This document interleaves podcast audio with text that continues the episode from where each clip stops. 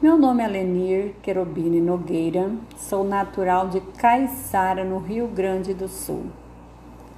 Cheguei a Lucas do Rio Verde há 32 anos atrás e hoje eu quero contar um pouco da história dessa cidade. A denominação Lucas do Rio Verde em homenagem a Francisco Lucas de Barros e ao Rio Verde.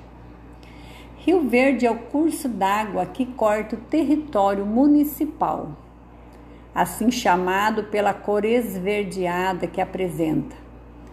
Já Francisco Lucas de Barros foi um seringalista que via na extração do latex sua motivação de vida. Profundo conhecedor da região, teve seu nome perpetuado pela história do município de Lucas do Rio Verde.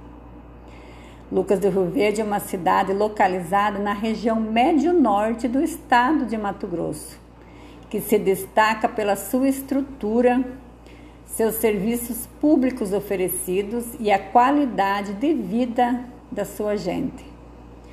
A cidade que teve início na metade da década de 70, com as obras de abertura da rodovia BR-163, mobilizou os primeiros colonizadores para esta região de Cerrado, distante a 350 quilômetros da capital mato-grossense, Cuiabá.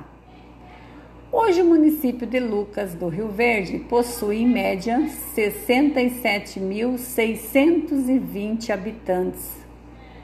Tenho enorme orgulho de viver na cidade que, em tão pouco tempo, tornou-se um polo de desenvolvimento do Estado além de ficar conhecida por possuir um dos melhores índices de desenvolvimento humano do país, conforme relatório da ONU. Quero convidar você para conhecer a nossa linda Lucas do Rio Verde, a história da educação e tudo que vem sendo trabalhado nessa cidade.